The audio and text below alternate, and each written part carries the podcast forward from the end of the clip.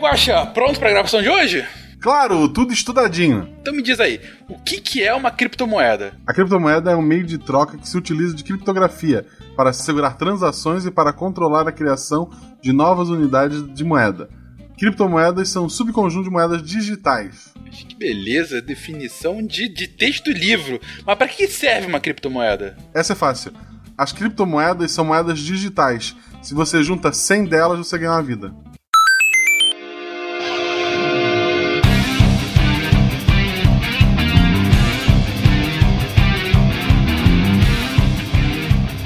Pessoas, aqui Fernando Malto Fencas, diretamente de São Paulo e blockchain. Eis um cast que eu sei menos falar sobre isso do que quântica. Ou seja, hoje vai ser divertido. Acho que pelo menos vão ter uns três orelhas hoje aqui. Exatamente. Aqui é a Bruna Dir, do Rio de Janeiro, e piadas sobre blockchain não são engraçadas. A não ser que todo mundo as valide no final com aquela risada. E eu espero que até o final do episódio todo mundo entenda a piada. Fala galera, aqui é o Ronaldo de São Paulo e I'm back on the chain gang. Oh, back on the chain gang. Aqui é o Anderson do Rio de Janeiro e a gente não vai falar do novo álbum do Monobloco.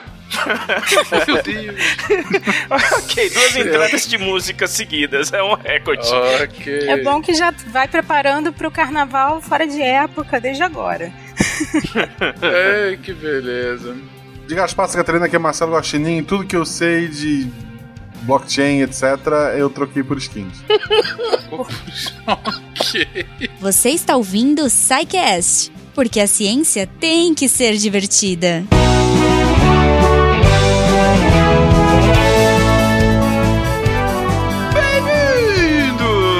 mais uma edição de Regra de Psycast. Eu sou o Fencas. E eu sou a Maga Jujuba. Oi, Ju, tudo bem? Tudo ótimo! Cara, eu tô Que muito Maga? feliz que a gente vai gravar de videogame. Vocês vão falar de, de videogame, sabe? Quase isso, Ju. Ah, ué, esse nome tem muito nome de golpe ou de, tipo, sabe, Ah, defesa sim. de. Verdade. Não, não, não é? Jogo- em jogos de luta, você faz um blockchain. É, então, não, não é? Foi, é bem isso, é bem isso mesmo, Ju. Tá, Enfim. eu, eu sempre sei do que a gente grava, Sim, Fenquinhas. exatamente. Sabe tudo sobre o assunto. Sei tudo sobre o assunto. Tá bom.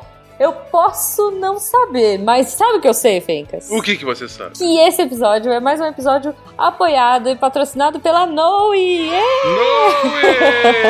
No Sim, os nossos queridos vieram aqui. E Fencas, eles não vieram com brincadeira, não. Hoje, olha, Uhum. tá- eles falaram assim: não, tá acabando o ano, a galera vai, né? Poxa, o que, que a gente vai fazer pra ser legal? Então, cara, vocês ouvintes vão ganhar 20% de desconto em qualquer No Session. Olha que nome bonito. No Session, sim, é tipo uma jam session da Noe. Isso, com os, com os advisors. Meus cachorros ficaram empolgados aqui.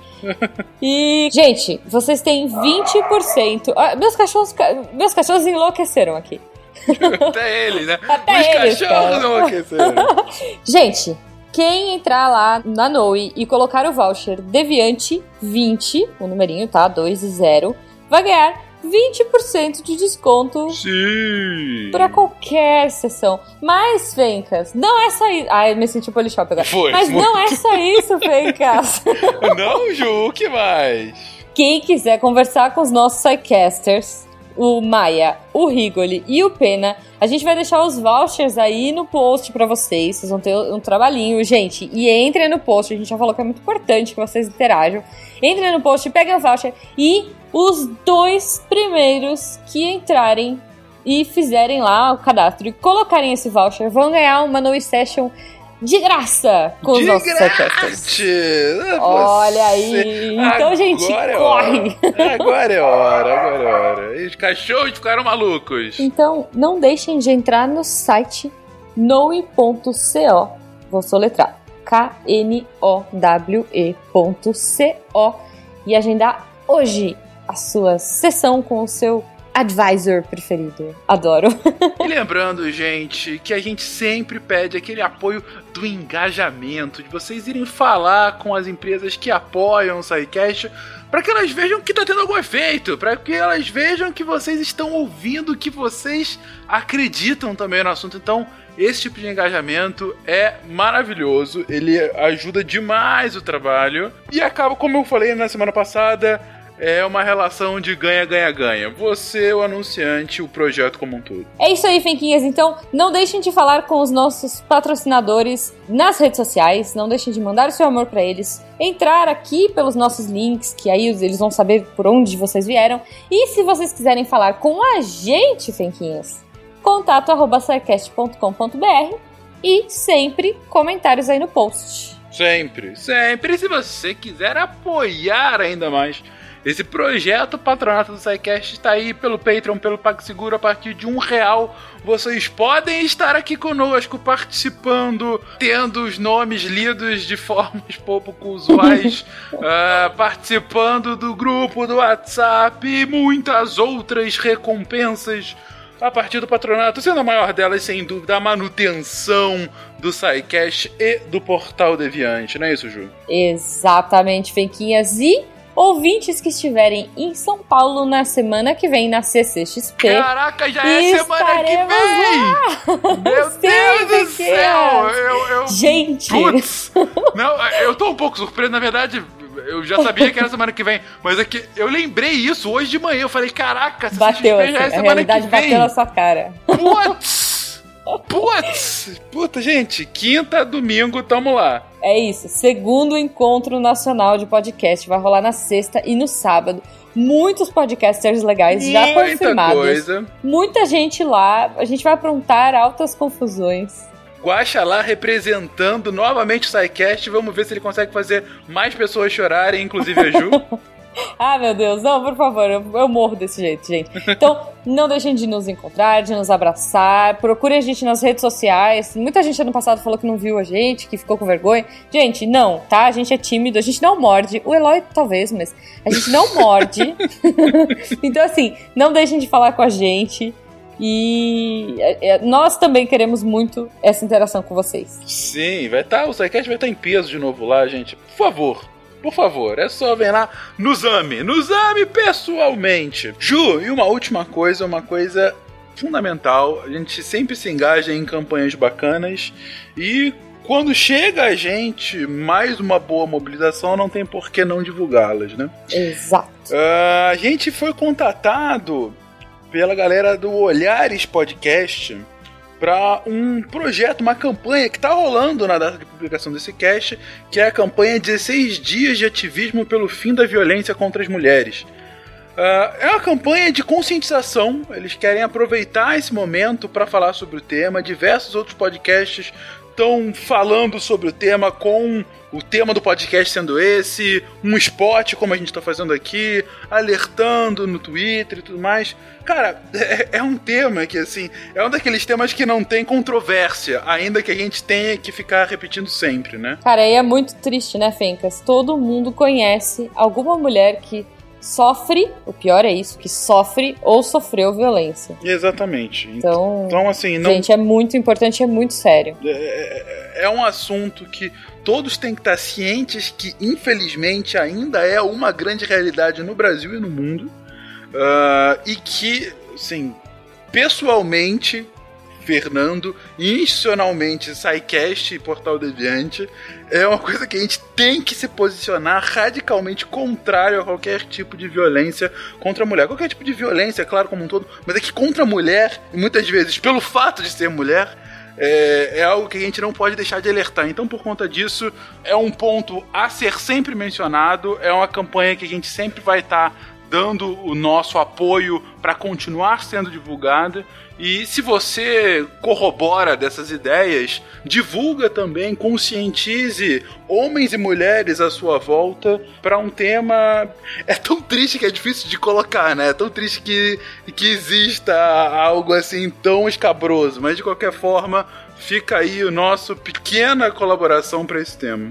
Exato, galera. Vamos lutar para que isso acabe de uma vez. Tipo, isso é muito absurdo. Isso não pode acontecer. Mas, Fenquinhos, o que pode acontecer é um x1 numa lutinha de jogo, já que a gente tava falando de blockchain. Eu quero Sim.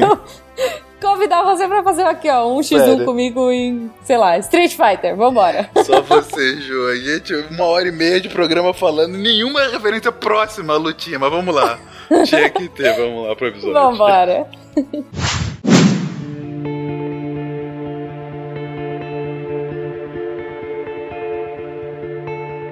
Uma versão puramente peer-to-peer de dinheiro eletrônico permitiria que os pagamentos online fossem enviados diretamente de uma parte para outra, sem passar por uma instituição financeira. As assinaturas digitais fornecem parte da solução, mas os principais benefícios são perdidos se uma terceira parte confiável ainda for necessária para evitar gastos duplicados. Propomos uma solução para o problema de gastos duplicados usando uma rede peer-to-peer. A rede marca as transações, colocando-as em uma cadeia contínua baseada em hash, formando um registro que não pode ser alterado sem refazer essa marcação. Enquanto a maior parte do poder da CPU for controlada por nós, que não estão cooperando para atacar a rede, eles gerarão uma cadeia mais longa e impedirão invasores. As mensagens são transmitidas com base no melhor esforço, e os nós podem sair e voltar da rede à vontade, aceitando a cadeia mais longa como prova do que aconteceu enquanto eles estiveram fora. Satoshi Nakamoto, Bitcoin, a Peer-to-Peer Electronic Cash System.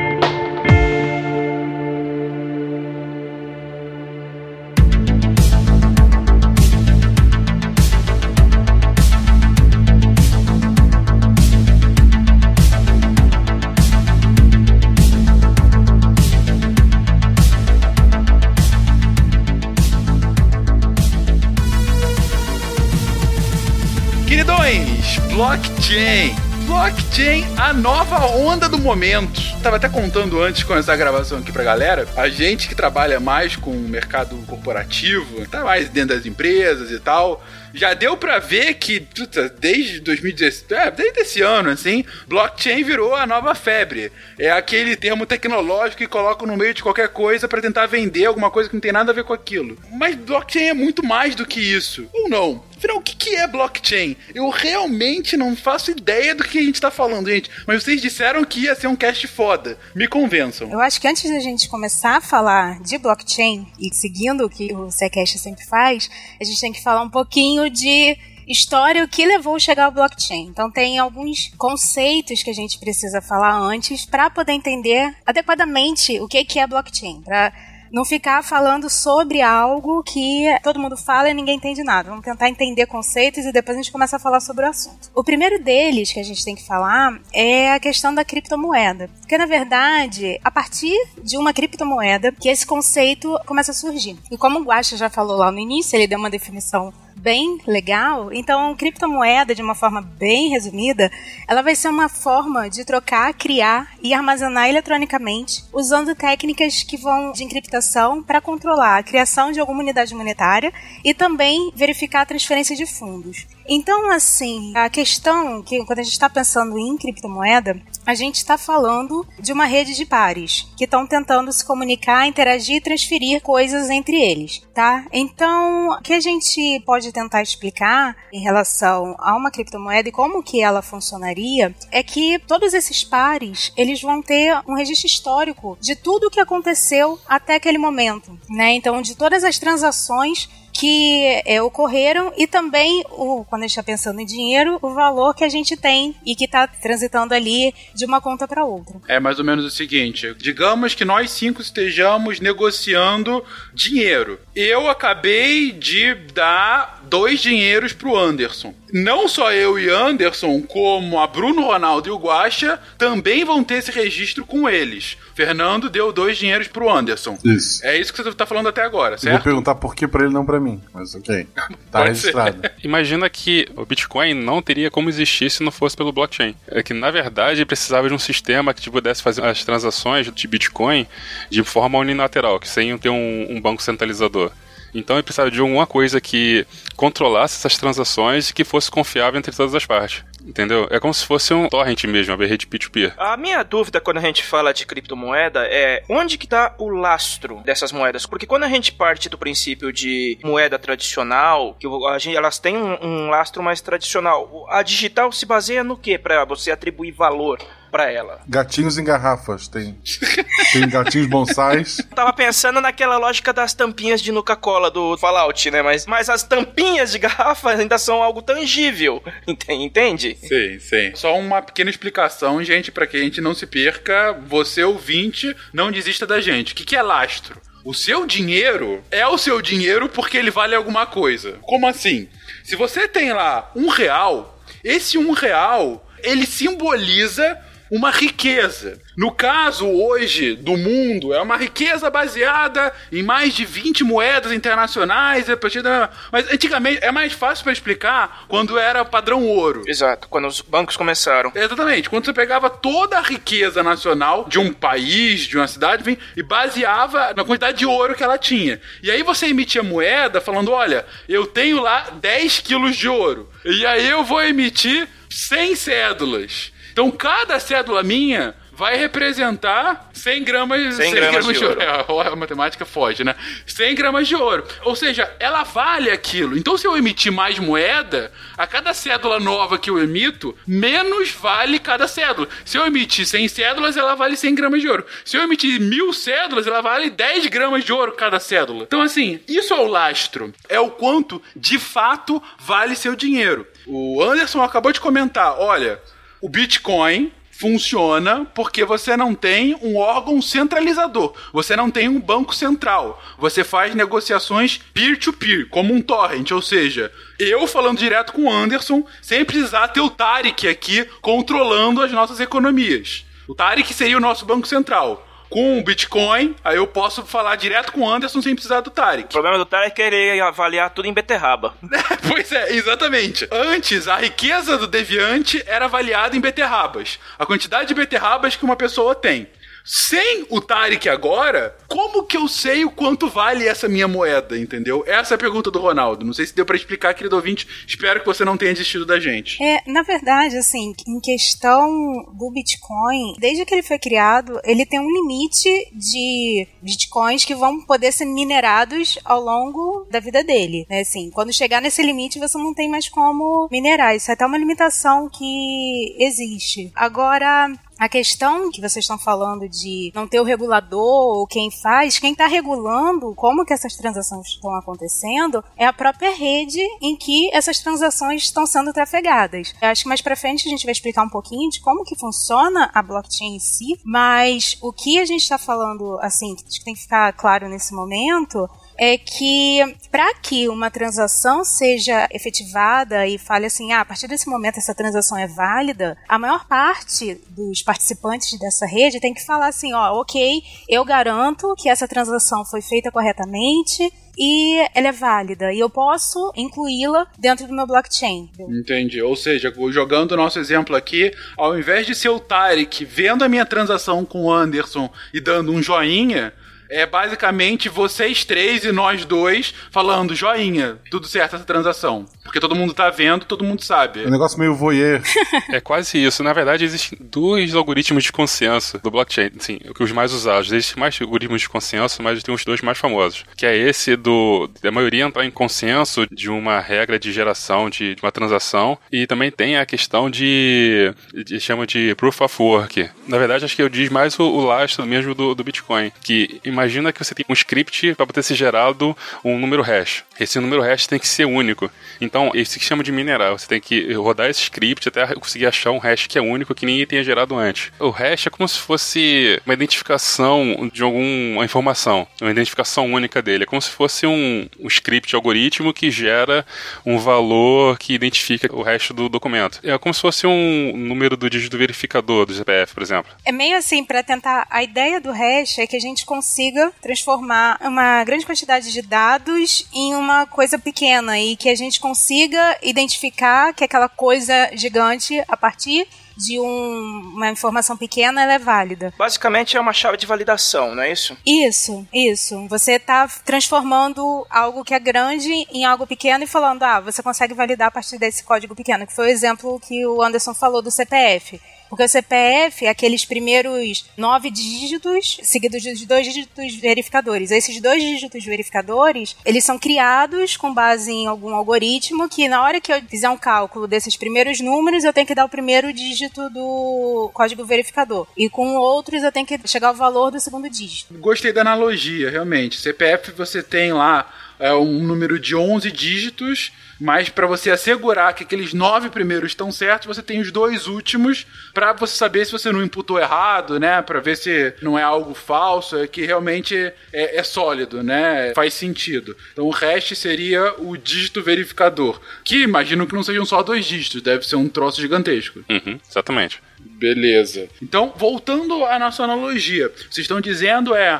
a forma que a gente dá joinha é assim que eu dei os dois dinheiros pro Anderson, eu mostrei uma chave pra rede, falei: olha, essa transação foi válida e tá aqui a minha chave. E aí vocês todos reconhecem essa chave, que é o hash, e falam: essa chave é verdadeira, joinha para você, e aí todo mundo deu ok a transação foi válida. Mais ou menos isso? Mais ou menos, cada um fazendo essa avaliação por si, né? Então, você, Fencas, vai ter que fazer a avaliação e falar assim, ó, joinha. Eu vou ter que fazer a avaliação e falar joinha. Se o Anderson, ou Ronaldo, ou o Guaxa fizerem a avaliação e não derem o joinha, eles vão fazer a avaliação deles, eles podem chegar à conclusão de joinha ou não joinha, tá? Então, certo. o que a gente quer, na verdade, é para dizer que ela é válida, é que entre nós cinco, digamos que três, ou quatro, ou cinco, vão falar, ah, é válida. Porque se não falar, se só duas pessoas falarem, ela não é válida, ela não vai ser considerada dentro da nossa, do nosso blockchain. É tipo show de calouros.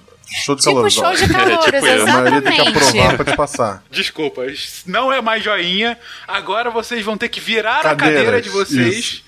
Exatamente. Fez o negócio, vocês viram ou não, de acordo com se a transação é válida. Beleza. Isso. É... e, e se não for? Tô falando aqui, eu realmente, eu paguei o Anderson aqui. E vocês não viraram a cadeira. E aí? Bom, e a partir daí, então, ela não é válida, aconteceu alguma coisa, ela não pode, digamos assim, ela só vai poder fazer parte do blockchain, dessa cadeia que garante que todas as transações que estão dentro dela, que estão armazenadas ali dentro de blocos, que ela é válida, só vai poder ser quando todo mundo virou a cadeira, ou a maior parte das pessoas viraram a cadeira. Se ela não é, ela simplesmente vai ser ignorada, ela não foi efetivada. Exatamente. Ok, é como se eu não tivesse feito nada. É, é o banco que recusou seu cartão.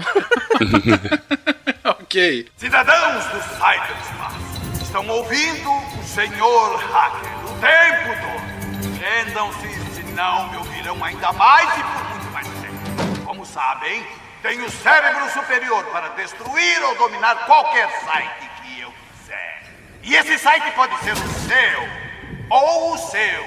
Entendi. Beleza. Bom, a gente ainda tá nos conceitos de criptomoedas, mas vocês falaram que blockchain é bem mais do que isso. E em criptomoedas, sem dúvida, a mais famosa e aquela que já anunciaram o fim e que hoje mesmo eu vi que tem gente que já ganhou alguns milhares e milhões de dólares Ou com já ela, perderam. né? Enfim, ou já perderam também ante a volatilidade, mas não vou entrar nisso aqui agora. Bitcoin. Por que, que Bitcoin é tão importante dentre as criptomoedas? Acredito que ela foi a primeira criptomoeda a ser desenvolvida assim. Foi a que inventou o primeiro sistema do blockchain e que, na verdade, não tinha esse nome ainda, que ele usava a própria arquitetura, vamos dizer assim, né, do Bitcoin. E também teve a criação do algoritmo para gerar o hash, essas coisas todas, quer dizer. Por ser a pioneira, acabou ficando famosa. Sim, hoje em dia eles chamam. Tudo que não é Bitcoin chamam de altcoins, né? Que são as outras moedas que não são a, conhecido como Bitcoin. Mas de certa forma acabam vindo dela também, porque como ela foi construída, código aberto, então você pode usar isso como base e tentar criar outras coisas, sei lá, superando limitações ou pensando em outras coisas. É tipo Linux, né? É, exatamente. Você faz com código aberto e todo mundo, aqueles que não concordam mais ou menos com o Bitcoin, falaram: Ah, eu vou fazer a minha própria criptomoeda. É código aberto, pega o código e faz outra. E aí o outro faz outra, e o outro faz outra. Aí você você vai ver tem um monte, igual o Linux. Eu só acho muito audacioso do Ronaldo invocar o Linux aqui, porque da última vez a gente não conseguiu gravar por conta dele, mas É. tudo bem. Esse, é o ano do Linux. Exatamente. Mas todo mundo sabe que o ano do Linux no desktop é o ano atual mais um, sempre. Com um monte de, de criptomoeda. Onde fica a casa de câmbio? No Facebook? Como é que a gente. Não, mas a, a pergunta do Gosto é boa porque o que a gente tá querendo entender é o seguinte. Vocês disseram que a criptomoeda, ela é uma moeda virtual. Ela tá só na rede, né? E vocês disseram que ela necessariamente não tem um banco central. Ela não tem um, um organismo maior do que os usuários para controlar as transações e para dar o valor à própria moeda. Então, afinal, como que a gente pega esse valor? Como que eu sei que um Bitcoin hoje vale X reais, entendeu? Quem é que dá esse valor? Mas a lógica que eu imagino seja por oferta e demanda, né? Pelo que eu entendo, Bitcoin você tem uma geração, mas uma geração bem mais lenta do que a transação, certo? Ou seja, a cada nova Bitcoin minerada você demora mais do que a transação do Bitcoin que já existe. Ou seja, você tem a escassez que é uma coisa básica para a economia. Se você tem escassez, você consegue colocar valor em determinado bem. Então, por exemplo, imagina que no mundo só existam 100 bitcoins. E nesse momento só existem 100 pessoas que queiram Bitcoin. Então o Bitcoin vai valer, sei lá, um dinheiro, porque é o que cada um vai querer. Agora, de repente, de 100 passa para mil pessoas que querem o Bitcoin. Bitcoin então vai valer 10 vezes mais, porque você aumentou em 10 vezes a demanda, mas a oferta mantém-se a mesma. Então, assim, aí eu tô usando lógica pura, não li nada sobre isso. Mas pelo que eu tô imaginando, o valor do Bitcoin e daí a volatilidade é porque você tem uma oferta que é constante, ainda que crescente, ela é muito menos elástica do que a demanda. A demanda é extremamente elástica. E como você não tem um órgão regulador para parar que haja uma flutuação muito grande, é por isso que o preço deve ficar maluco, né? Porque eu vi os gráficos, o gráfico de Bitcoin é doidão, né? De repente você tem a queda de 50%, um aumento de 30% num dia, um troço maluco. É alguma coisa assim? Tô especulando aqui. A gente tá falando na questão de que tem que até ver a questão de gasto de energia para geração de criptomoeda também. O gasto de energia é maior, por isso que tem tantas empresas que produzem placas de vídeo, que você pode usar o processamento da placa de vídeo para gerar, para minerar também. Tá tendo uma discussão recente por causa desse alto consumo de energia das placas de vídeo para mineração de criptomoeda, que isso vai ter um impacto ambiental meio grande a longo prazo. Uhum. Uhum. Eles estão fazendo Sim. placas de vídeo específicas hoje para minerar Ethereum. E também tem aquelas malware, né? Que faz com que o computador fique zumbi pra ficar minerando, não, né, não tem também. isso? E hoje, Tem, eu- tem isso também. a- atualmente tem sites que mineram criptomoedas quando você visita sem que o usuário saiba. Se eu não me engano, tem site do governo com isso, que foi encontrado insert de script Excelente. JavaScript para poder fazer isso. Não, mas isso não foi iniciativa do governo, isso foram hackers que invadiram sites do governo brasileiro e injetaram um malware para minerar Bitcoin por lá. Uhum. E obrigado a você que visita o Portal Deviante. Ah, mais pra frente a gente vai falar como que o, o blockchain pode ajudar com a parte de financiamento coletivo aí, ó. Olha só, vamos chegar lá então. Essa questão de mineração, gente. O que, que exatamente é minerar uma criptomoeda? Que, que conceito é esse? Então, a questão de minerar é exatamente aquilo que eu falei anteriormente, que rodar esse script que gera esse hash único. Você ser o primeiro que gerou um hash, entendeu? Que hoje em dia esses hashes são mais raros. É você achar o próximo número único. Que eu imagino seja alguma coisa relacionada a número primo. Exatamente. Como envolve é, é, algoritmo criptográfico para gerar esses hash, influencia. Tem o geração de número primo e tal também. Entendi. Então, é basicamente você está falando que são computadores que estão rodando um algoritmo para encontrar um próximo número primo que eu estou imaginando que tenha alguns trocentos casas de número, né? Ou seja, não é o próximo primo do tipo, ah, qual será o próximo primo depois do 7? Não, tô falando bilhão, trilhão ou maiores ainda. E para você chegar a esses números, você tem que ter um processamento grande até encontrar esse primo que vai virar assim, então, essa nova chave. Exatamente. Isso. É legal ver isso da evolução da tecnologia, porque cada vez mais saindo processadores e computadores e tal. Lá no passado, quando a gente queria achar um primo, a gente ligava pra rádio, era um negócio mais difícil. Lista telefônica, né, Guaxa? Tinha coisas mais simples, né? Mas quando chegou o Orkut, que maravilha que foi, pô, tu podia achar o primo lá fácil e tal. Aí depois você descobriu que você não queria encontrar seus primos, e com o Facebook tu tem a certeza que primo é a pior Exatamente. coisa que você vai encontrar no mundo. Você queria encontrar as primas, na verdade, né? Não foi isso que eu disse, mas ok. Ok. É, e assim, só fazer uma analogia, esses mineradores depois vão ser recompensados com uma moedinha, como os mineradores eram recompensados talvez com o ouro que era encontrado. Entendi, entendi. Porque se você achou um próximo hash, você pode entrar então para esse mercado, né? Ou seja, você vai falar com os outros usuários e falar: olha. Eu tenho uma chave nova que eu acabei de, de encontrar. Aí é basicamente o seguinte: enquanto eu tava fazendo essa transação pro Anderson, o Ronaldo tava minerando. E aí depois ele falou assim: olha, gente, eu acabei de ter aqui um novo número primo, que é essa minha chave, esse novo hash meu, que é uma chave única. E isso me dá direito a fazer uma transação, porque essa é a nossa moeda. Eu tenho uma chave, eu posso fazer uma transação. E aí, com essa moeda com que ele minerou, ele pode gerar um valor. Ou seja, o hash é o valor em si desse mercado de criptomoeda. Sim, seria isso mesmo. E às vezes eu acho que isso pode confundir, porque você tá tentando criar esse hash, né? E tua recompensa não é o hash, ele é o que faz levar a uma recompensa. Que é da forma como falou, às vezes eu entendo que o hash é o que eu vou ganhar, e não é. Eu consegui chegar ao hash e por conta disso eu vou ganhar uma recompensa, que no caso é uma criptomoeda. Ah, entendi, entendi, entendi. Isso não é o hash em si que é a criptomoeda, ele é o meu acesso a essa criptomoeda. Perfeito. Cidadãos do Cyberspace, estão ouvindo o senhor hacker o tempo todo. Prendam-se, senão me ouvirão ainda mais e por muito mais tempo. Como sabem, tenho cérebro superior para destruir ou dominar qualquer site que eu quiser. E esse site pode ser o seu ou o seu. Tá, começou bem. Eu acho que 20 minutos de programa e a gente já tá aqui tentando entender essa maluquice, mas a gente vai vencer. E a gente ainda não chegou no blockchain, a gente só tá na criptomoeda. É, não chegou ainda. Pois é. Criptomoeda, exatamente. Mas, ok, a Bitcoin foi o primeiro uso maior do blockchain.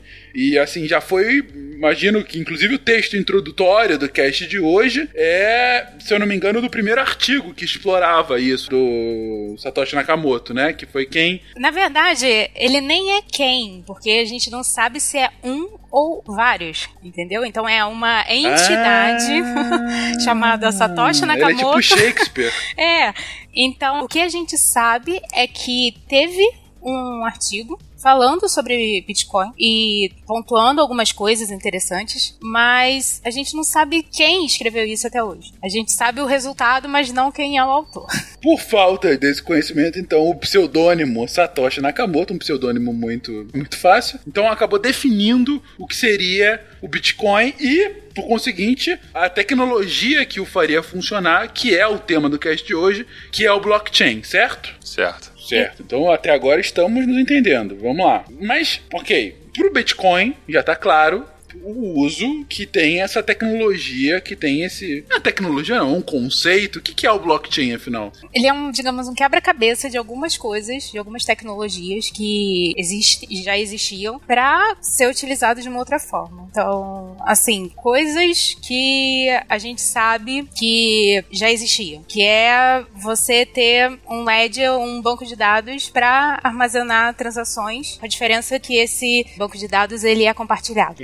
Ledger é livro caixa, tá, gente? É a tradução mais literal, mas que também pode ser um banco de dados de transações não necessariamente financeiras, né? É, eu acho que a analogia melhor é essa realmente, porque quando a gente fala em tecnologia, como a gente vai armazenar um banco de dados, mas é uma analogia com um livro razão para você realmente controlar o que está entrando e saindo de bens de dentro daquilo. Mas só que no caso, a gente não está trabalhando com um livro razão, sabe, com os registros daquela única empresa, por exemplo. E sim um livro, razão, que vai ser compartilhado, emprestado por todas essas empresas, de forma que todo mundo saiba o que está acontecendo, né? Todo mundo tem o registro e concorda com aquele registro. É um livro razão na nuvem. Não necessariamente na nuvem. Eu diria que ele parece mais um, um documento, sei lá, um Google Docs ali que tá todo mundo trabalhando em cima dele e validando. Não sei exatamente. É só um registro único. Se a gente for falar grosso modo, o blockchain é como se fosse um livro caixa mesmo, porque ele vai registrar todas as operações financeiras que foram feitas com criptomoedas, com as chaves de validação, tudo registradinho, bonitinho, carimbado, assinado, registrado se quiser voar. E também que no livro razão você não pode ter rasura, né? Assim como no Ledger você não pode ter nenhuma alteração de registro, nenhuma exclusão de registro. E é um banco de dados, só que ele não é relacional, é. Não tem, não é relacional. Não tem perigo de ninguém dar um drop table por acidente. Não, não tem. É, não tem, mas. Por acidente, não falei intencional. não, mas teve uma, duas semanas atrás que simplesmente é, apagaram um dos registros de uma empresa lá, Parity Technologies. Eles apagaram um dos registros e por conta de apagar esse registro, todas as transações e tudo que foi criado a partir do dia 20 de julho não existe mais. Você não consegue mais garantir que aquilo aconteceu. Então, o pessoal tá falando que só por conta disso, 280 milhões de dólares já se perdeu aí. E ninguém sabe como que vai fazer voltar isso. Tá tudo ainda meio. Eu tava até procurando antes do cast para ver se tinha alguma notícia mais atual. Mas ninguém sabe muito como que vai corrigir, se vai corrigir, quando tá ainda meio uma interrogação. O estagiário esbarrou no delete, é isso? No... Isso, é o único botão que eu não poderia apertar. Mas você perguntou assim, do que seria o blockchain, aí eu tive que falar que é um conjunto de tecnologias. Imagina uma analogia, imagina que uma mulher pega. Já vem comentários machistas. não, Sou a única não é, não. aqui, hein? Imagina que uma mulher pega o conceito de bruxos, pega alguns personagens lá de Senhor dos Anéis e chama de Harry Potter. É como se fosse isso. Ok, eu apoio, eu Ah, apoio entendi. o ataque gratuito, eu acho bom isso. Eu só queria botar aqui e de repente aproveitar, mas piadinha sem graça. Nunca mais o Fencas te convida pra nada, mas foi, foi uma boa piada. Foi mais ou menos o que a TSR fez quando pegaram os hobbits do Tolkien e renomearam em Halflings em Dungeons and Dragons. Sim, sim. O Beholder, o Observador e tal. Sim. Então, Cidadãos do Cyberspace, estão ouvindo o senhor Hacker o tempo todo. Rendam-se, senão me ouvirão ainda mais e por muito. Como sabem, tenho cérebro superior para destruir ou dominar qualquer site que eu quiser. E esse site pode ser o seu ou o seu. Mas vamos fazer um resumo do que a gente está entendendo até agora Ok. sobre blockchain. Vamos lá. Começou com nós cinco aqui, a gente expulsou o Tarek, falou: Tarek, não precisamos de você. Você que era. Opa. nosso- você leve suas Você- beterrabas. Exatamente. Leve suas beterrabas pra lá que a gente se vira aqui entre a gente. A gente falou: olha, a gente pode se comunicar individualmente, cada um. Se eu quiser fazer uma transação com qualquer um de vocês, eu só vou falar com vocês. Eu não preciso mais passar pelo Tarek, porque a gente tem essa possibilidade de comunicação e porque assim que eu faço uma transação com um, todos vão saber ao mesmo tempo, porque essa transação, primeiro, ela tem que ser validada por todos, aquele hash, aquela chavezinha, aí cada um vira a cadeira na hora e dá o ok, né?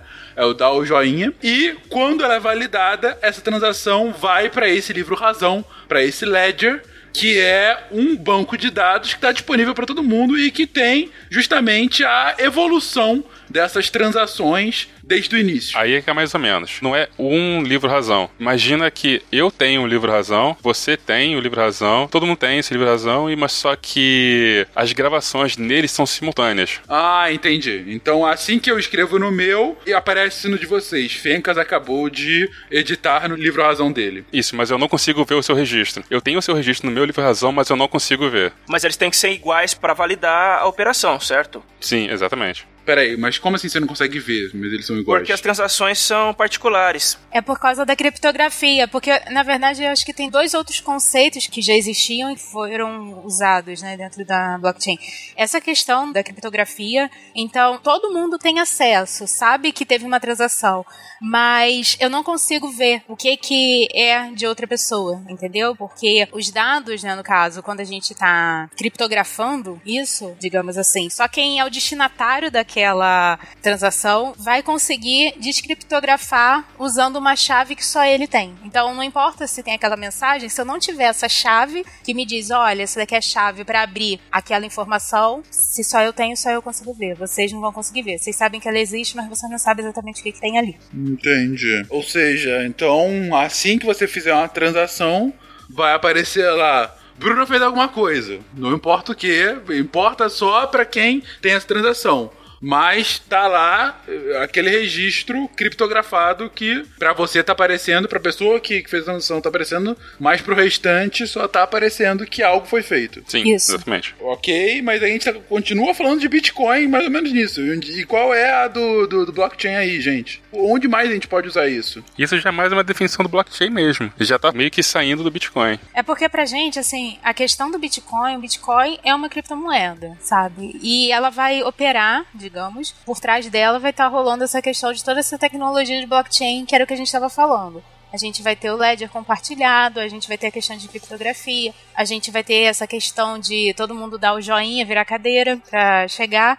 E com algumas regras que precisam ser seguidas também, que a gente ainda não falou, que era a questão lá dos contratos, que também tem a ver com o blockchain. Então, pra gente conseguir, digamos, registrar uma nova transação dentro desse ledger, desse livro razão aí, todo mundo tem que seguir um conjunto de regras para fazer isso. Que era acho que um pouco do que o Anderson estava falando antes de como cada um vai um pouco validar aquela transação e saber exatamente o que, que vai fazer ali. Eu só quero deixar claro assim, a gente já saiu do Bitcoin e já começou a falar de blockchain. A gente já começou a tentar entender. Eu vou até usar a frase assim que o Anderson usou. A partir daqui, já sabe, já é um sacrilégio se a gente começar a falar de Bitcoin. Nesse ponto, a gente pode parar de falar de Bitcoin e mudar a palavra para asset, por exemplo. Qualquer coisa relacionada a asset. Qualquer coisa que possa ser transacionada, não necessariamente uma criptomoeda. Esse que é o ponto. Isso. Exatamente. Gente, então o pulo do gato que vocês estão querendo dizer aqui,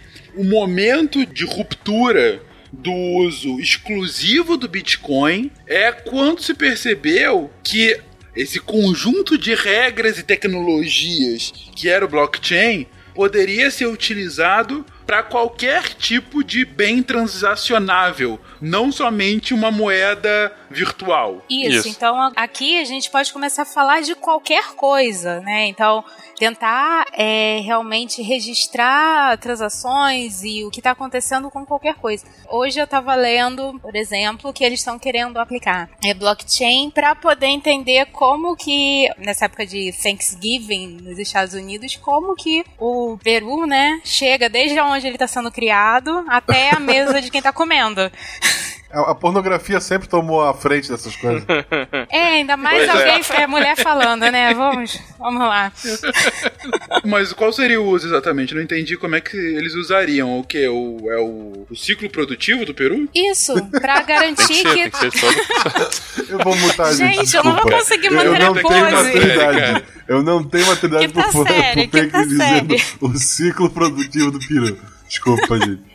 ok. Não, então, desde o momento da criação dele, né, passando por toda a cadeia produtiva, né, desde a criação até a distribuição, até chegar na mesa do consumidor, né? Então, isso não é feito só com itens alimentícios, mas pessoas, por exemplo, Você que tá rindo aqui, você tá notando isso, a gente não tá falando nada, né? É, pois é, mas eu comecei a rir já era. Agora, pra terminar, já é um problema.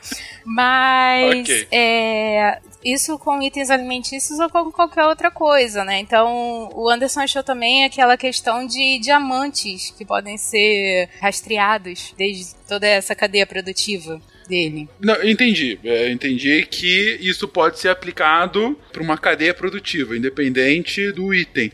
Mas eu quero entender qual é o ganho, de fato. Como que o uso desse tipo de tecnologia, qual é o ganho que ela vai apresentar para esses clientes e produtores, enfim. Qual é o ganho aí, gente? O que acontece? Imagina que você tem pesca de, de peixe, por exemplo.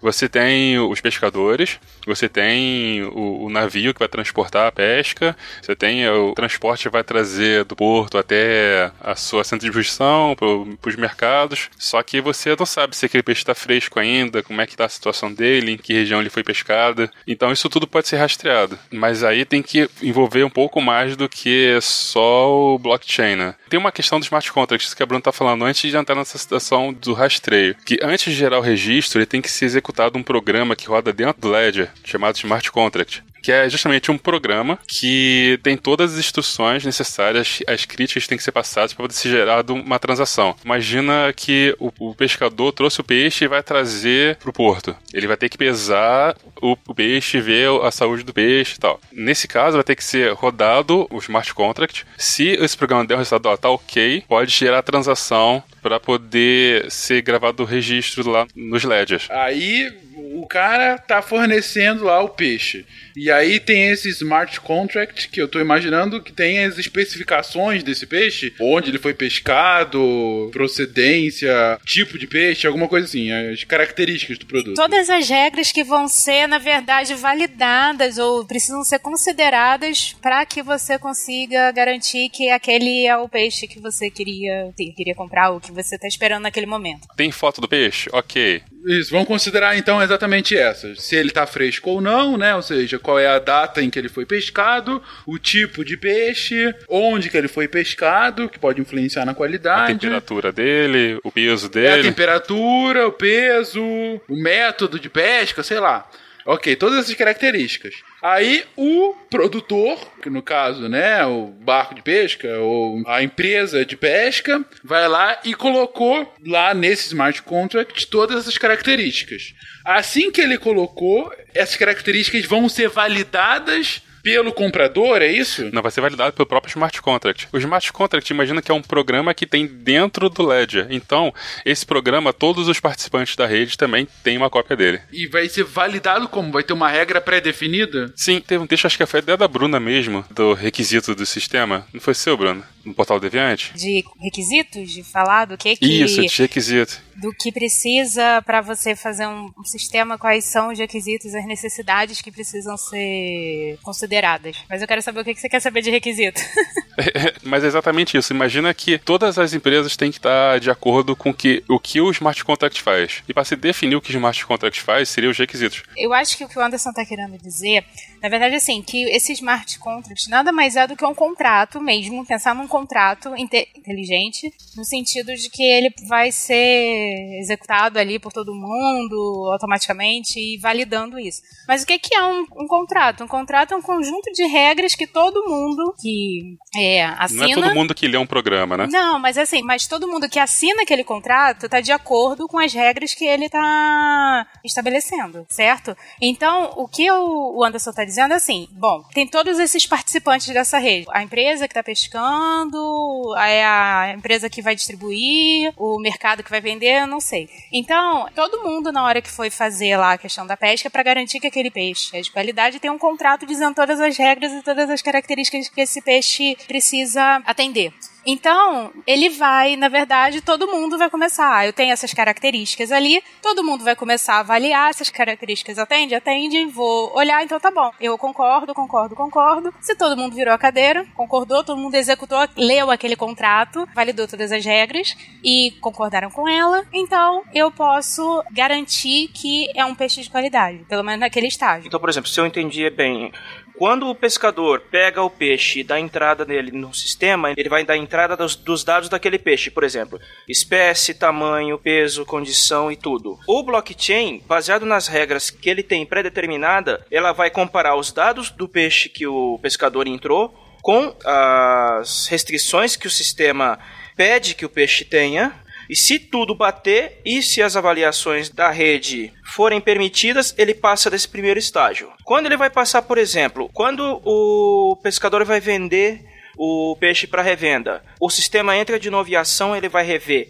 a chave que autorizou a primeira etapa e vai avaliar as novas condições da segunda etapa para liberar a venda, certo? Não, não precisa da segunda etapa. Não precisa de executar novamente a primeira etapa. Por quê? Então, eu não tô falando que ele vai executar a primeira etapa, ele só precisa da chave de autenticação da primeira etapa e executar a avaliação da segunda etapa. Quando ele passa da segunda para a terceira, ele vai ter que ter as duas chaves e executar a avaliação da terceira etapa até o peixe chegar na mesa do consumidor, é isso? Sim, exatamente, tá tudo rastreado. Outra coisa também que é importante, cada participante precisa de ter confiança em cada um. Se você tá confiando de que o pescador vai botar os dados do peixe no sistema, você tá dando brecha para uma falha humana aí. E, e pescador a gente conhece a fama, né? Das histórias dele. É, exatamente.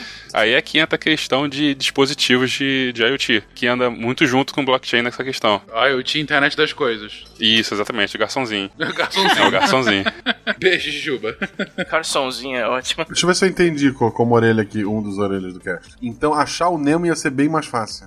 Sim, porque você saberia exatamente por onde ele passou. Seria um curta-metragem, né? Onde está Nemo? Gente olharia no. Onde está mãe? Ele vai lá, consulta o computador, Isso. vê o chip que tá sob a escama dele e pronto. Ele está lá em Peola. Peixaria do Chico, Peola Bill. morreu. Peixaria do Chico, exatamente.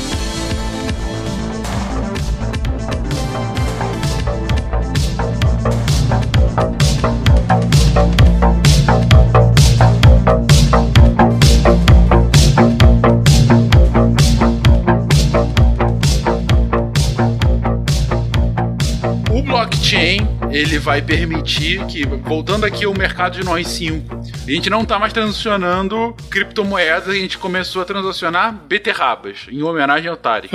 A gente tem aqui, a gente tem um ciclo de beterraba em que eu, produtor, vou fazer com que o guacha consuma essa beterraba, mas já com o suco da beterraba. Então eu tô aqui no primeiro estágio e coloco no sistema toda a minha produção e aí vai ter as características da beterraba, o quão vermelha ela é, ela tá macia ou não, quando que ela foi plantada, quando ela foi colhida, onde é que eu tô fazendo, tudo isso. E o sistema já está pré-definido com algumas especificações para validar se aquela beterraba está dentro daquele padrão que eu estou esperando. Eu coloquei essas informações e passo para a Bruna, que a Bruna ela vai processar essa beterraba para posteriormente revender no supermercado do Ronaldo. E aí, para passar pro Ronaldo, ela vai ter outras especificações. Qual é o prazo de validade, se tá numa boa qualidade, se, se tá no volume necessário, etc. E aí o Ronaldo recebe esse produto, aí não tem mais uma transação dentro de blockchain, porque aí já vai para o consumidor final. Mas o ponto é que, em teoria, o próprio Ronaldo e o próprio Guache, se fosse o caso, ele poderia saber desde o início de onde são aquelas beterrabas daquele suco que ele está tomando naquele momento. É isso. Isso. É, exatamente isso. Não. Por que não? Nunca, né? Aí, só pra deixar ainda mais elaborado esse ponto, como o Anderson colocou, para evitar a falha humana ou para aumentar a confiabilidade, você pode inclusive misturar essas tecnologias, como por exemplo tecnologia de internet das coisas, em que, por exemplo, cada lote de beterraba que eu teria já estaria com as especificações prontas, então teria menos chance de falha humana, você estaria com um processo mais rápido, mais eficiente, mais, mais automático. É isso. Isso, exatamente. Não tem interação humana, tem interação automatizada e rastreável. Perfeito. Até aí tudo certo. Eu tô indo muito aos pouquinhos, gente, mas tá dando para entender onde que, que tá entrando. E mais do que isso, A tecnologia do blockchain vai dizer para todos o, o restante do mercado que essa transação é válida, mas eu tô tentando ver qual é o pulo do gato. Eu acho, assim, aí minha interpretação. Por exemplo, quando você falou isso do smart contract, eu tô vendo isso muito similar, por exemplo, a um, um processo de certificação, sabe? Certificação daquele produto, daquele serviço. Porque assim, se ele é usado para assegurar da qualidade daquele produto, você pode fazer um paralelo com o processo de certificação, com uma ISO, com uma BNT, entendeu? Assim, para dar dentro daqueles parâmetros. Com a diferença, e aí eu acho que é realmente um ganho substancial, que você não precisa de um órgão que vai avalizar aquilo, porque ele já está dentro do próprio sistema. Ou seja, mais uma vez, você não precisa do elemento do central ali, do, do, do, banco central que era da criptomoeda antes, né? Você faz somente entre as partes interessadas. Exatamente. No limite, o que você está querendo dizer é que você pode ter todo um ciclo produtivo em que o próprio governo e suas regulações são desnecessárias, porque o mercado vai se autorregular a partir dessa lógica do blockchain dependendo da área que você está atuando, seria até interessante que o governo também participasse como uma, uma das entidades da rede. Ele também conheceu o que o programa faz, qual é o smart contract, entendeu? Isso facilitaria muito em auditoria. E transparência também, né? Assim, ele poderia ter um privilégio que conseguiria ver todos os registros no Ledger. Entendi, entendi. Pra, por exemplo, aplicar multa se tiver alguma coisa errada, ou Sim. pra aplicar um selo, né, assegurando a qualidade daquele produto é, possivelmente para um produto de maior periculosidade. E até tentar evitar fraude também. Para evitar fraude, exatamente. Entendi. Então é possível, inclusive, que o governo participe dessa lógica. Mas tem que pensar que o governo, ele na verdade, ele não tá lá como entidade reguladora, mas sim como mais um participante, talvez, dentro daquela rede que está tentando olhar, observar algumas coisas. Eu acho que o que eu quero dizer é que sei lá, ele não vai lá para bater o martelo, lá para falar você pode fazer isso, pode fazer aquilo. Ele tá tentando entender o que tá acontecendo e começar a observar coisas ali, para falar, ah, isso daqui tá adequado, não tá, eu tô vendo algo aqui que tá incoerente com as regras que existem dentro disso, não sou eu que tô, sei lá, tudo bem que ele pode ter criado a regra, mas eu não tô determinando regras, mas existem algumas regras que as pessoas estão cumprindo aqui, que podem afetar outras leis, outras normas, e eu tô olhando e tentando capturar isso. Somente como auditor. É. Isso quer dizer, né? Isso, né? isso. Um auditor não como um regulador, sabe? Mais ou menos. Vai ser sim como regulador, mas eu entendi a diferenciação que você está colocando aqui. Dentro do sistema, dentro do blockchain, ele não pode impedir, porque o blockchain funciona sem um, um organismo central. Agora, a partir do momento que ele está usando o blockchain para assegurar a procedência de um produto, ele, na vida real, vamos colocar aqui muitas aspas, poderia não permitir, entendeu? Ele é só mais um no consenso. É, no processo blockchain sim, mas ainda assim, no limite, imagino, por exemplo, isso para uma produção de, de, fármacos, que tem uma puta regulação do governo, por motivos óbvios, né? Porque tá saúde e tudo mais, tá? Ainda que você usasse o blockchain para deixar mais barato o processo produtivo e o governo lá avalizando aquilo tudo, se ele encontra algum tipo de problema, ele não poderia parar o sistema, mas ele poderia é, congelar um lote de um medicamento que está com a procedência errada, entendeu? Então ele continua sendo o elemento centralizador aí, nesse caso. Vocês entenderam a minha diferença? Não peguei ainda. Uma coisa é o sistema dentro do blockchain para as transações serem asseguradas por todas as partes, pelo que eu estou entendendo. Mas no limite, o governo continua sendo um, um elemento central para impedir a venda de fato para aquilo pro Guacha. Se o governo tivesse falado que aquele lote de suco tá vencido e não pode ser comercializado, ele vai lá e simplesmente vai impedir que o Ronaldo venda isso pro Guacha. Claro. Não, mas isso só basta estar no smart contract. Não, mas eu acho que ele está querendo dizer, porque ele deu um exemplo que poderia ser registrado. mundo, mas mundo é, real, vamos dizer assim. É, eu acho que é mais, por exemplo, ah, aconteceu alguma coisa, não tem nada definido, mas o governo está querendo fazer algumas ações fora por conta de consequências daquilo e ele precisa atuar.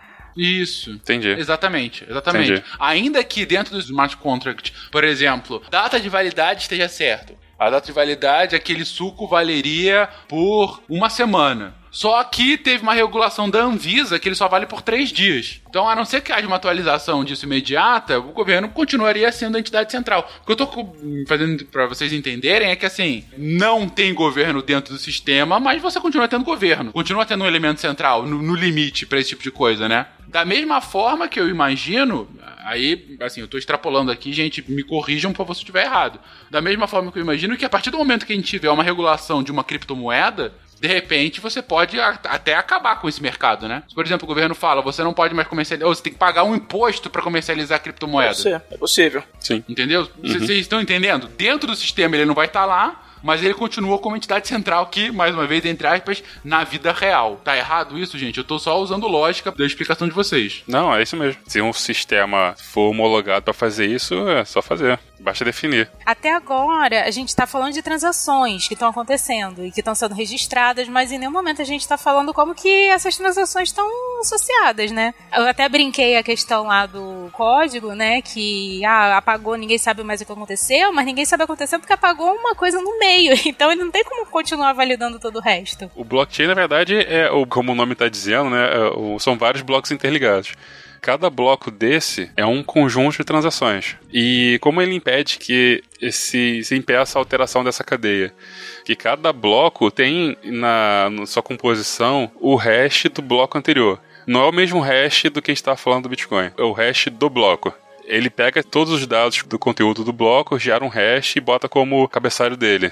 O próximo bloco, ele vai ter o hash do bloco anterior e mais o hash dele. Assim você está interligando todos eles e mantendo a integridade dos dados. E garantindo que vai ser só escrita. Entendi. Então é por isso que nesse exemplo da beterraba lá do Guaxa, o Guaxa pode ter certeza absoluta da procedência daquela beterraba, porque se ele olhar aquele bloco, ele tá vendo toda a cadeia de transações que foi feita desde que eu comecei a plantação. Exatamente. E não tem como você inserir algo ali no meio, falando, ou modificar algo. Se você modifica algo, o seu hash, né, o código que valida aquele bloco, mudou. Então, isso vai garantindo essa cadeia e você realmente garantir do início ao fim o que está acontecendo. Uma vez que o hash seja o mesmo do início ao fim, você garante que todo o processo desde produção até chegar na mesa seja autêntico, é isso? Isso, que você não teve nenhuma fraude ali no meio, não teve tentativa de mudança, nada. Você garante isso. Ronaldo, lembra que você falou das etapas? Aquelas etapas, na verdade, seriam essa cadeia aí de hash, esses blocos interligados pelos hash. E isso que diz que aquela gravação, ele fez aquela primeira etapa antes de fazer a próxima transação. Então fica claro que essa lógica acaba garantindo uma excepcional confiabilidade desses dados, né? Sim. Isso. A gente tem que os dados são confiáveis justamente por causa das ligações entre os blocos e também a confiança entre os participantes de que a transação é legítima pelo contrato. As duas coisas juntas. Ou seja, você tem a confiança da procedência desde o início daquelas transações, toda aquela sequência de transações, por um lado, e por outro, porque para cada uma daquelas transações a gente teve que virar a cadeirinha lá e ter dado ok. Sim. Ah, ou seja, é uma dupla camada de confiança. Exatamente. E ao mesmo tempo garantindo o sigilo da transação, somente para aqueles interessados. Isso. Sim. Por conta da criptografia. É. Excelente. Entendi, entendi. Ah, muito bom, muito bom. A gente falou lá no início, acho que não ficou claro que eu estava falando do consenso. Eu cheguei a falar que tem dois algoritmos de consenso. Tem esse que a gente está falando sempre, que é o mais utilizado. É o que de todo mundo tá, virou a cadeirinha e tá valendo. Mas também tem a questão do. Eu fiz primeiro, gerei aqui e todo mundo gerou registro. O processo é mais rápido, que não precisa de todo mundo executar o programa, só um executar para já os registros. Mas é válido para todo mundo refazer. Assim, é esse aqui mesmo, tá valendo. Eu executei o programa. Se vocês quiserem comprovar, é só executar o mesmo programa que vai dar o mesmo hash. Tipo, como se fosse uma prova real. Ah, tá. É, é você falando: olha, gente, eu tenho essa chave aqui. Eu fui o primeiro, então ela é minha. Mas vocês podem achar a minha chave se vocês fizerem isso e aquilo. Exatamente. Executar o mesmo programa sem saber o conteúdo, mas comparando o hash gerado. Isso aí, se eu não me engano, é aquilo da multiplicação de número primo, né? Isso, isso, também. Só que esse processo a gente não vai explorar aqui nesse cast, porque a gente vai ter um cast específico sobre criptografia,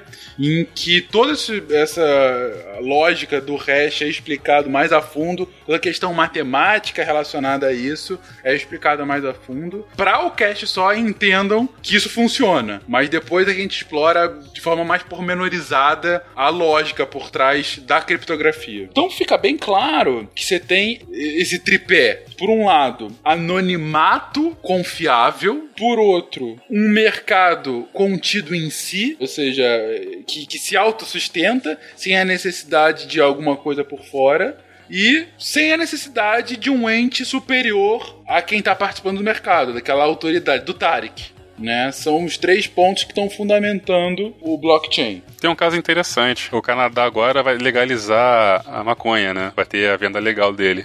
E está sendo usado o blockchain para poder ver o processo da maconha verde, vamos dizer assim. A maconha legal. É comércio de cannabis.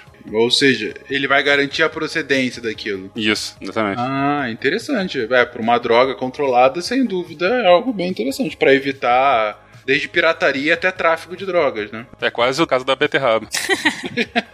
Eu acho que com controle de drogas em geral, drogas lícitas no caso, principalmente remédios, eu acho que o, o blockchain é uma, é uma ferramenta bem útil. Faz todo sentido. E tem outros usos, gente. A gente já tá vendo aplicação de uso para eles, além das beterrabas e de outras drogas? Tava falando da questão de drogas, também tem toda essa parte de rastreio médico, né? De você saber todo o seu registro médico ao longo da vida, né? Que você não tá alterando, manipulando nada, se você conseguir compartilhar isso. Uma outra aplicação Nossa. na área médica a cada consulta sua, você coloca mais um bloquinho uhum. ali. Cada consulta, cada, a cada Isso, novo exatamente. Exame... Você vai, cada medicação que é inserida, você sabe qual medicação que você pode usar, não vai poder usar coisas que não foram registradas, talvez, mas você tem um rastreio, né? Você consegue ver sua saúde desde que você nasceu até morrer. Com criptografia, inquebrável, em teoria. É, né? Que até porque tem essa parte de você também não poder ficar divulgando isso, né? O registro médico. Não, é porque eu tô imaginando o problema, né? De você ter um registro médico assim, isso cair em mãos indevidas, né? Isso é um perigo para a saúde pública. Se isso tem uma criptografia que garante integridade, garante integridade e ao mesmo tempo garante a segurança da informação, faz todo sentido, sem dúvida alguma. E onde mais, gente? eu vi um caso hoje que eu não cheguei a ler com detalhes, que estão fazendo para poder aplicar no caso de uso de patentes musicais, registros. Propriedade intelectual, né? É, na questão da música. Mas eu não cheguei a ver com detalhes, não. Mas imagino que deve ser para rastrear os autores das músicas, ver quem, quem tem propriedade daquilo, até para poder monetizar também. E que tem a ver também com aquela parte do financiamento coletivo que a gente estava falando, né? Se você conseguir, de certa forma, reduzir ou gerenciar mais fácil como que o financiamento está sendo feito, não tem alguma entidade regulando ou talvez pegando um percentual do financiamento que você tem, você pode conseguir mais recurso para quem está sendo financiado. Né? Então aí o Deviante minerando coisas. Entendi. A ideia seria a não necessidade de ter um intermediador, né? Para que, que ficasse com isso. Seria um pagamento direto entre o patrono e aquele que está sendo patronado. Isso. Interessante você ter mencionado isso, Bruna, que eu tive uma conversa com um patrono nosso essa semana que havia justamente reclamado para mim das taxas altas que, que são tiradas disso. E, e, até sugeriu que a gente tivesse disponibilidade de Bitcoin aqui no Deviante. Você, patrono, que achar isso interessante, você, não patrono, que também achar isso interessante, avise para ver se vale a pena. E a gente colocar aqui, porque de fato, se não tiver taxa de transação, é um ganho de no mínimo 10% do, do total de patronato.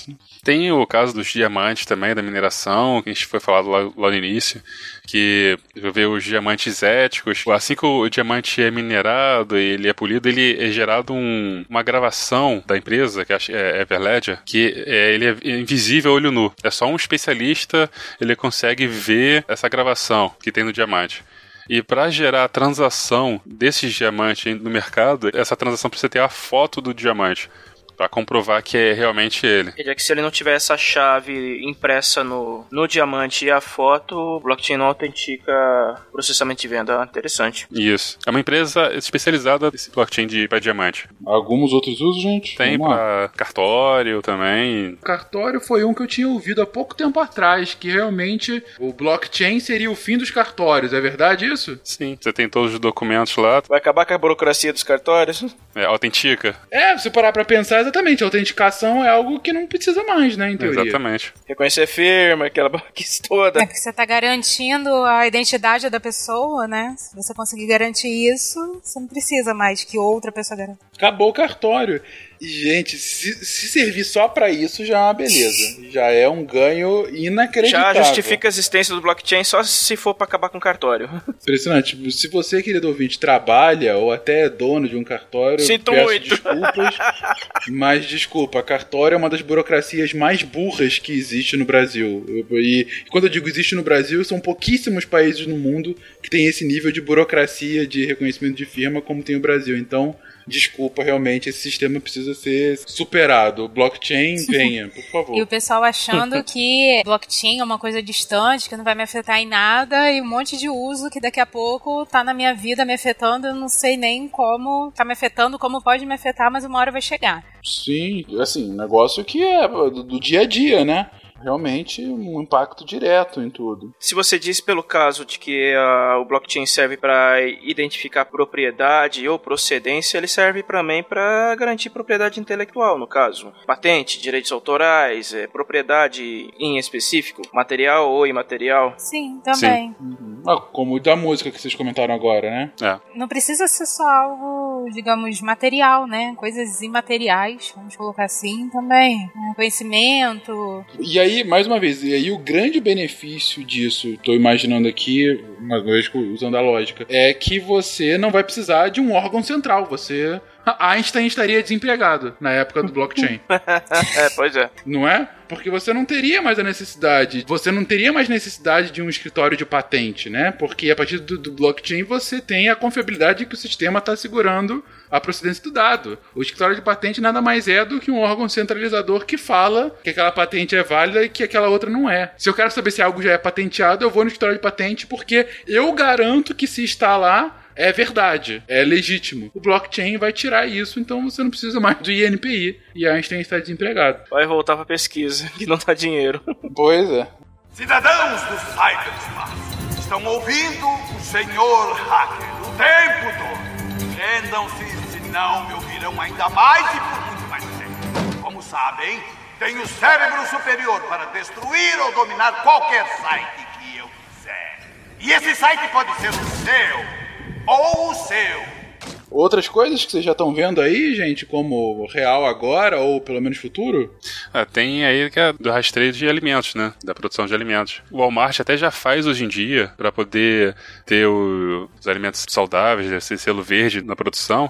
Parece que tá tendo um, um- um movimento disso pra, pra cá também. Agora não lembro qual empresa que tá fazendo isso. O Walmart aqui já tem algum processo de rastreabilidade já há alguns anos, uns 3 ou 4 anos, para carne. Porque o, o Walmart ele compra grande parte, a ampla maioria da carne que ele vende globalmente vem de pecuária brasileira, né? E eles tiveram um problema bem grande, não eles exatamente, mas os frigoríficos dos quais ele comprava, teve um problema bem grande. Em 2010 foi lançada uma publicação chamada A Farra do Boi, uma publicação do Greenpeace, em que ele mostrava a causalidade é, entre o avanço da pecuária brasileira e o desmatamento amazônico. E aí a sociedade civil organizada caiu em cima dos pecuaristas, falando: olha, vocês estão desmatando a Amazônia, tudo mais, o que vocês vão fazer, o que vocês vão fazer?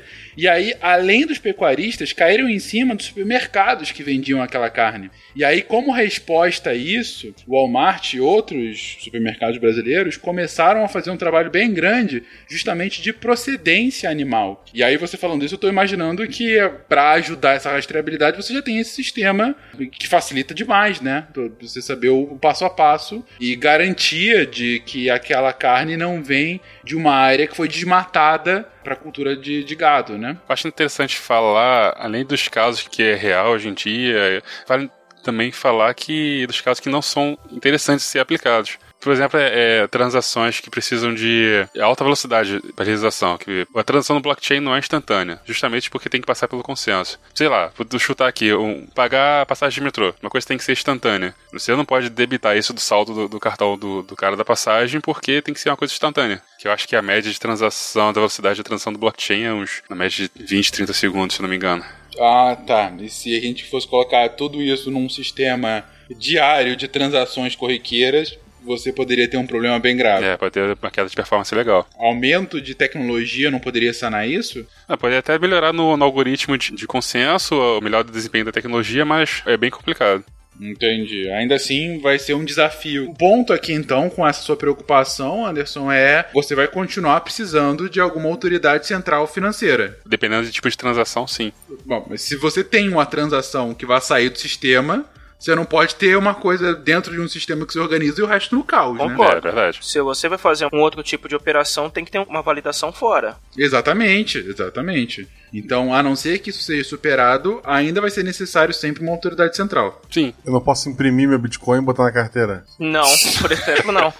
Mas, por favor, faça isso. Guaxa, na CCXP, você vai pagar alguém, tira um papel branco com, sei lá, um smile, isso. um Bitcoin. E paga é, foi o número 7, né? 7 é primo, é o único que eu sei. Foi um 7, assim, é primo. É que eu comecei cedo nesse negócio de minerar Bitcoin, o meu 7. Eu tenho aqui o terceiro Bitcoin minerado na história, né? O 7 aqui. Ai, que beleza.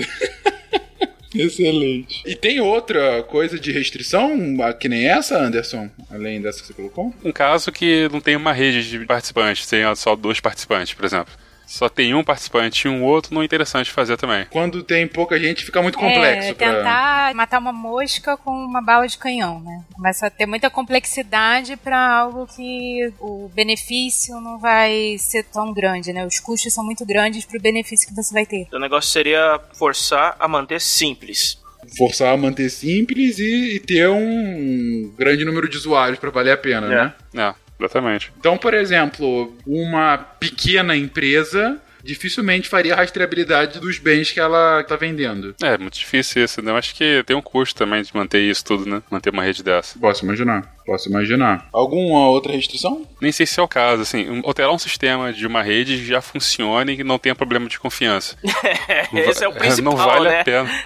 Não vale a pena aplicar blockchain se, se o cara já tem confiança em tudo que ele está fazendo já. Esse é o problema principal, é vencer a resistência de quem já está acostumado a fazer de uma forma e que não acredita que. Quer dizer, não é que não acredita, mas é que ele não vê tanta vantagem em migrar de A para B se A é seguro o suficiente. Sabe o que, que isso me lembra? Me lembra muito, e eu vou mexer nisso pela segunda vez no mesmo cast, o caso de governos que migraram para o Linux em anos passados, porque foram naquele oba-oba, ah, open source é de graça, que não sei o que, que não sei o que. Os custos de migração do Windows para o Linux, em muitos casos, foram muito grandes, o retorno não compensou e agora tá todo mundo voltando pro Windows. Nossa. É, mas é muito seguir o hype, né? É que não roda joguinho. O governo viu não roda jogo. Então, o, o, problema é esse, o problema é o hype. O blockchain, algumas dessas empresas, eles vão entender o blockchain como se fosse um hype da vez. O, o desafio é convencer eles de que não é um hype. É, tem um gráfico que a gente botou aí na pauta justamente falando dessa, dessa questão do hype que ele, atualmente ele tá saindo nessa questão do hype já, né? Ah, tô vendo, já passou da novidade. Isso, e agora o pessoal começa a se desiludir, né? Com que aquilo que era top top começa a se desiludir até já tá nesse estágio. É, que maneiro esse gráfico, caraca. Mas é um gráfico que vai estar tá aí no post para vocês, que tem diversas tecnologias e aí tem um gráfico que tem uma barriga inicial, que é uma barriga em que você tem uh, várias novas tecnologias, enfim, que estão entrando no que ele chama aqui de pico das expectativas inflacionadas. E aí você começa a cair na, na curva, aí você tem uma barriga para baixo, que é o vale da desilusão. E aí de repente você tem um aumento bem menor mas é quando você começa a ter aqui o, a curva da iluminação e depois o platô da produtividade. Ou seja, é quando a tecnologia passou do hype inicial, as pessoas acham que ela não serve para mais nada e depois finalmente elas encontram um uso. Nesse gráfico, o blockchain está começando a cair no vale da desilusão, ou seja, o, o, o auge do hype já passou. Tá, tá vindo pro Brasil. O que tá lá embaixo na barriga atualmente é a realidade aumentada. E a única tecnologia que tá pegando embalo na subida da iluminação é a realidade virtual.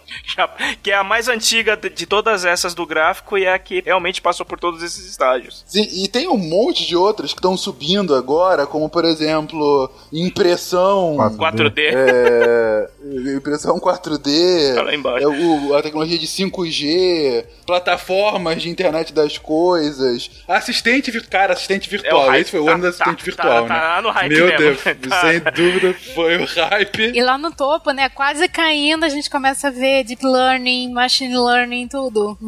Machine Learning, O exatamente. Deep Learning tá no pico. O pico é o Deep Learning. Tá no pico. Veículos autônomos começando a cair. É, pois é. É, computação cognitiva caindo junto do blockchain. Que legal esse gráfico. Eu não sei de, qual, de onde que eles tiraram isso, mas tá lindo. É, tá, tá incompleto. Eu colocaria ali no hype, rumando ao vale da, da desilusão ali, é, descer da árvore e andar em, em pé. Eu não acho que foi uma boa ideia. Eu acho que, é só hype, o pessoal bota isso como se fosse uma coisa importante. Eu, eu acho que não foi uma boa ideia, não. Foi. Douglas Adams já anunciava isso pra gente, né, Guaxa? É verdade. É verdade. E tem até uma aqui que tá começando a subir que eu nunca ouvi falar. Smart Dust. Vocês sabem o que, que é isso, gente? É uma tecnologia antiga, que, que ela nunca pegou sobre poeira inteligente, né? Ele era um sistema hipotético, eram de sistemas microeletrônicos bem pequenininhos, como se fosse quase como nanotecnologia, que podia detectar luz, temperatura, vibração, magnetismo, substâncias químicas, só que nunca pegou embalo. Pelo visto, não tá pegando, né? Eu escuto sobre Smart Dust desde os anos 90. Não, cara. então, Eu e nunca ele pegou indica, o gráfico tá indicando há quanto tempo que você tá discutindo isso, né? Então, Smart Dust já tem mais de 10 anos. É verdade. Sim, É, tá então, vendo aqui, então, é por isso que eu tô falando aqui que o negócio de ver realidade virtual. Só que algumas coisas estão erradas. Aqui tá atribuindo que ver- realidade virtual tem entre 2 e 5 anos e, cara, não, não, não. Realidade virtual é muito mais antigo, tem muito mais do que 30 anos essa tecnologia, que ela nunca pegou no tranco. Ela vai e volta. Vai dando nomes diferentes às mesmas coisas, entendeu? Vai se renovando. Sim, então, há sim, dois a cinco sim. anos teve esse nome, renovou. É, muito, mas muito legal isso, cara. Pô, com certeza vai estar no post aí. Eu adorei o gráfico. Obrigado. Bom, tá claro então que o blockchain é uma tecnologia que tá com grande hype, tem grande potencial, mas um uso ainda tímido, vamos dizer assim. Eu acho que tímido porque você ainda não sabe muito bem o que que é, né? As pessoas ainda estão tentando entender o que que é, o que que eu vou ganhar, o que, que riscos que eu tenho, que custos eu vou ter.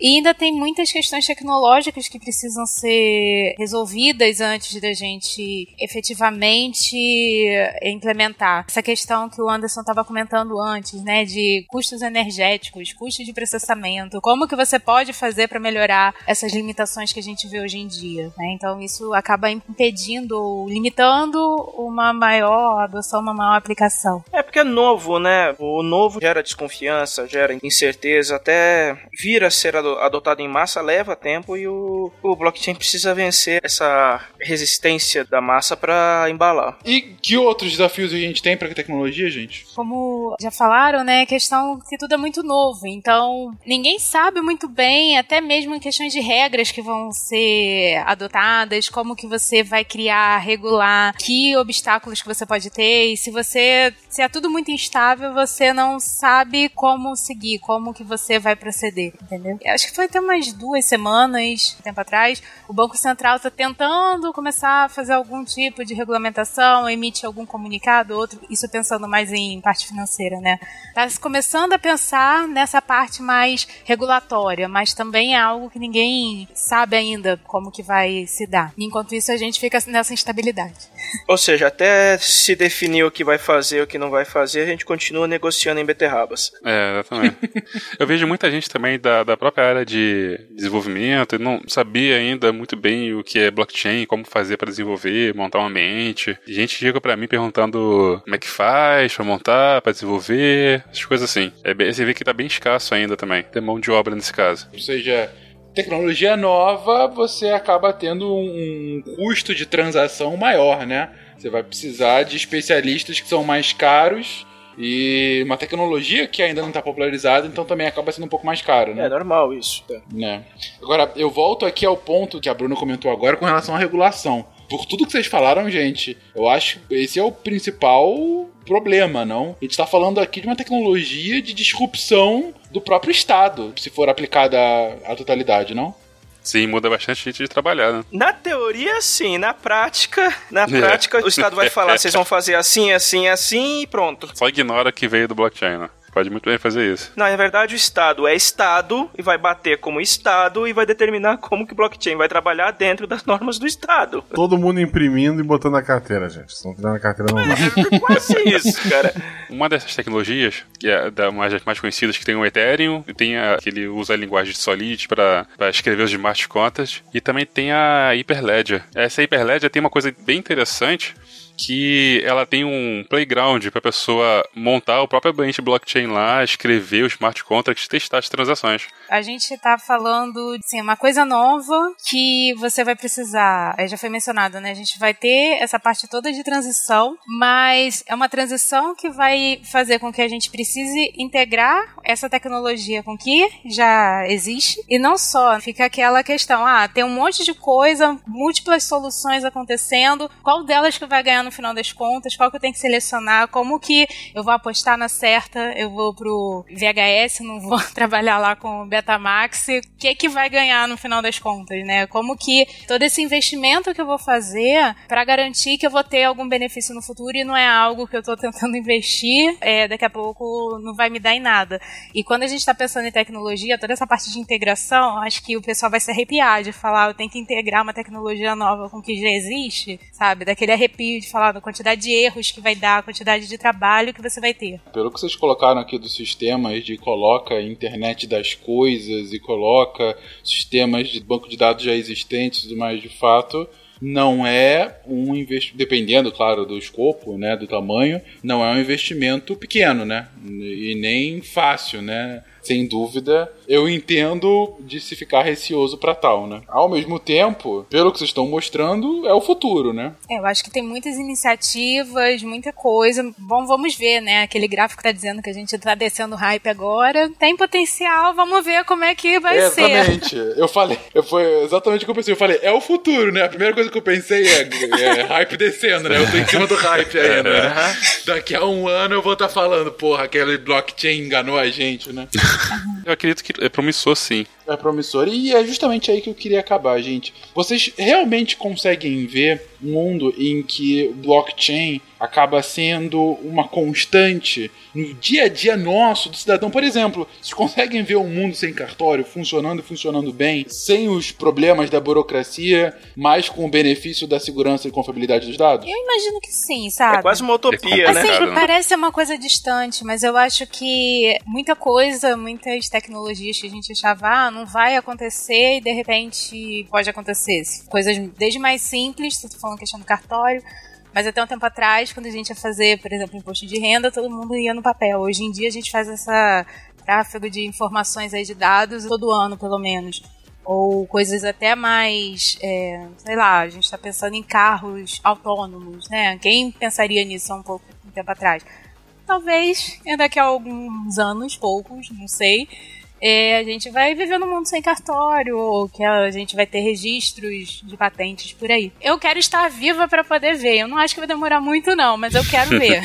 Eu acho que assim, que vai entrar na, na, na- na vida das pessoas. Talvez a gente até veja ele começando a ser usado. Mas eu vou dar um exemplo prático do, do meu dia a dia. Eu trabalho numa instituição de ensino, a gente já tem os documentos com certificação digital. Ele tem um código, tu vai no site, tu valida, tu sabe se aquele documento é realmente um atestado de matrícula, por exemplo, válido ou não. Tem duas empresas de ônibus que só aceitam vender o passe para estudante se esse documento tiver carimbado e assinado. Não importa que tenha um código. Eles querem um carimbo e uma caneta azul assinando dizendo que aquilo é válido.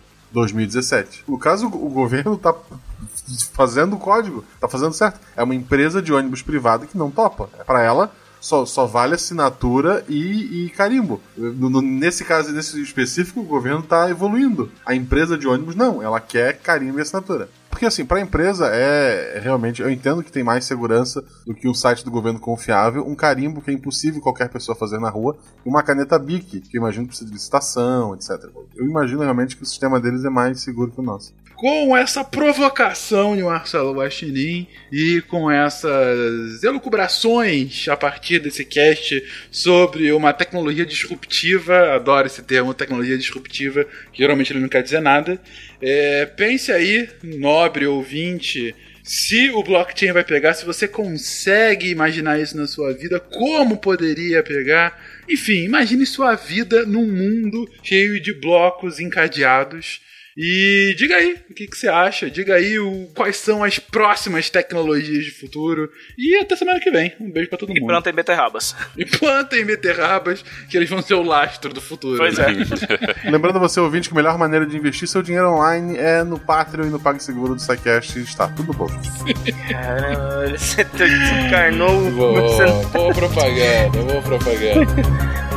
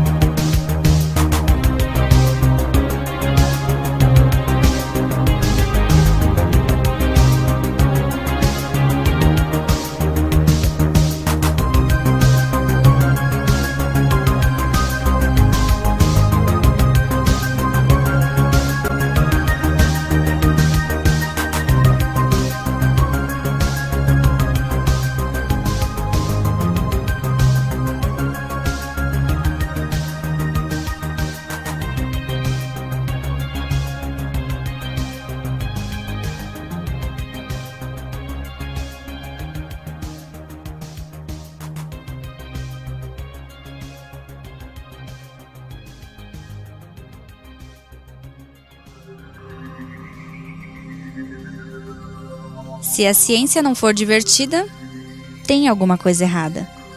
Tem que ser divertida. A coisa mais divertida que tem é a ciência.